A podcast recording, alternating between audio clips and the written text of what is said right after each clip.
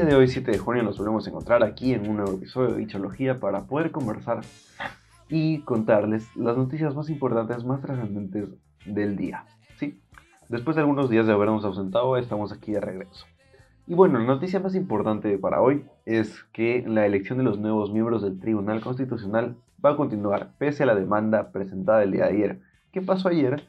La jueza Soledad Blásico Báez, del tercer juzgado constitucional transitorio de la Corte Superior de Justicia de Lima, aprobó el recurso legal que fue presentado por el abogado Walter Ayala, ¿sí? en el que se solicita que se declare nula esta convocatoria para que el Pleno del Parlamento pues sesione y pueda escoger a los nuevos miembros del Tribunal Constitucional el día hoy 7 y mañana 8, ¿sí? Se pidió que pues se anule porque en un principio se vulneran varios pasos porque, o sea, ellos como congresistas, lo que no se, lo que se deja claro, miren, es que este poder legislativo puede hacerlo, tiene libertad y es quien lo hace, ¿sí? La nueva elección. Lo que es extraño es que a dos semanas de salir quieran hacerlo a contraviento y marea, ¿sí? Corriendo literalmente. Y otro punto es que uno de, las, de los requisitos principales para poder postular a una candidatura al TC es la independencia política. Y estos señores, hay algunos, sobre todo los más sonados, tienen filiación con partidos como lo es el APRA y Renovación Popular. Entonces, al empezar por ahí, vemos que ya van dos puntos en los cuales el Congreso está que se salta las cosas. Primero con los plazos de tiempo y luego con el hecho de que pues hay personas que tienen filiaciones políticas. ¿Sí?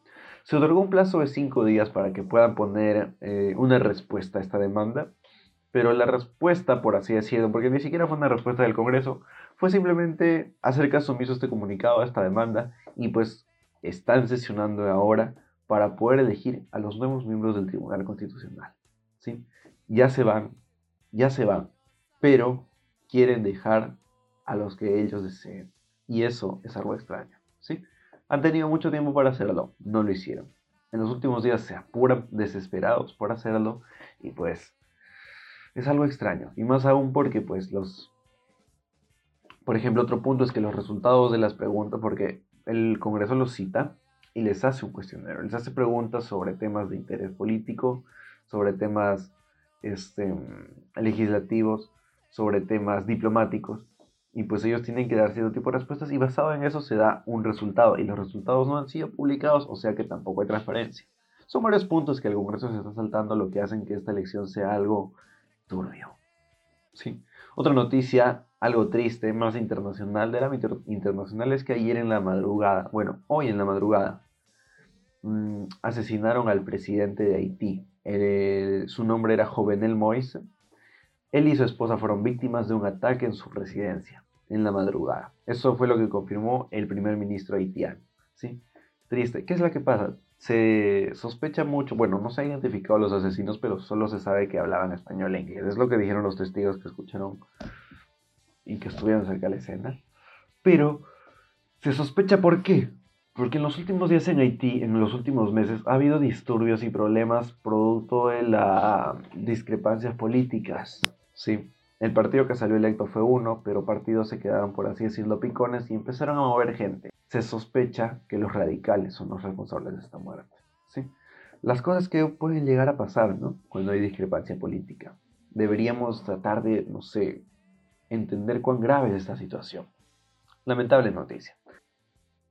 Luis Arce, ese señor que era miembro del Jurado Nacional de Elecciones, que aparecía en los audios de Vladimir Montesinos, fue destituido el día de hoy de su cargo como fiscal en el Ministerio Público. O sea, no podrá volver ni al Ministerio Público ni al Jurado Nacional de Elecciones, luego de que, bueno, pues se continúa con las investigaciones, ya también con los audios de César y Nostroza. ¿sí? El Pleno de la Junta Nacional de Justicia decidió esta mañana votar por unanimidad, o sea, todos, la destitución del magistrado por los audios en los que conversaba con el ex juez César Nostroza en el caso de los cuellos blancos del puerto. En otro ámbito de las noticias, nos vemos al deporte, a lo que todos nos gusta, bueno, la mayoría, y en este caso al fútbol, que es de lo que hablamos acá cuando hablamos de deporte. Pues ayer Italia pasó a la final, luego de un partido, uno de los mejores partidos que tuvo la Eurocopa, donde sin lugar a dudas España fue dominante porque tuvo el balón, porque pues jugó muy bien, jugó bien, pero no generó, no pudo facturar, ¿sí? O sea, tuvo ocasiones, pero no tuvo la seguridad, no tuvo la definición para poder asegurarse el partido. Lo que Italia tuvo sí en la tanda de penales. Luego de que Morata hiciera el empate 1-1 después de que Italia ganaba con el gol de Chiesa, Morata falla su penal y pues luego de eso eh, engaña al arquero español y pues Italia es para mí eh, la justa mm, ganadora, mi candidata sin duda alguna a llevarse la Eurocopa, me encantó cómo jugó, la verdad cuando empezó la Euro yo no le daba mucho crédito a Italia, pero conforme fue avanzando el campeonato yo dije no, es Italia, sí, es Italia y me encanta cómo juegan y pues espero que pueda ganar la copa, ¿no? Y, pero hoy se define la otra, el otro equipo que va a la final entre Dinamarca e Inglaterra. Veremos cómo va ese partido. Y anoche se definió el rival para Brasil. Argentina, luego de un partido agónico en los penales con una brillante actuación de eh, Duby Martínez, el portero, que atajó tres penales, pasó a la final y pues por justicia al fútbol yo espero que Argentina gane, porque Brasil más que jugar bien, ha estado llegando con muchas polémicas, lo cual Argentina ha hecho con esfuerzo. Así que bueno, veremos qué es lo que pasa el sábado a las 7 de la noche entre Brasil y Argentina y pues Italia que busca a su rival el día de hoy. Y bueno, la última noticia, volvemos al ámbito político, es que ah, está pasando algo curioso, ¿sí? En estos días este, los dinámicos del centro, Cerrón y Bermejo, vienen siendo investigados. Los dinámicos del centro ya sabemos que una supuesta organización criminal, ¿no? Que operaba con licencias en el departamento de Junín. Vladimir Cerrón, el dueño de Perú Libre, el jefe de Pedro Castillo, y Bermejo, que también podría fácil ser su jefe, están siendo investigados. ¿sí? Cerrón por corrupción y Bermejo por terrorismo. Y Pedro Castillo no dice nada. ¿Qué pasó con el profesor? Ahora no grita. Ahora no puede salir a decir nada, no puede hacer un tweet porque aprendió a tuitear, pero no lo está haciendo.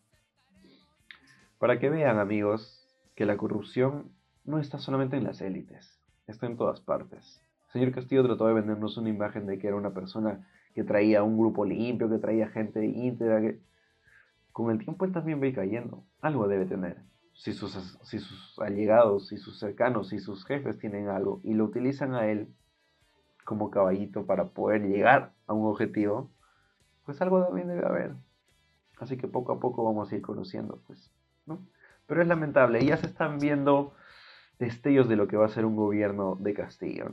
La sumisión ante el poder que tienen, pues, sus jefes contra nuestro futuro presidente. Así es, gracias, pero por estos dos candidatos, ¿no? Una vez más lo agradecemos. Y pues bueno, estas han sido las noticias del día, espero que hayan podido entender. Compartan el audio para que muchas más personas se enteren de lo que está sucediendo el día de hoy. Y pues nos encontramos en un siguiente episodio de Bichología. ¡Sí!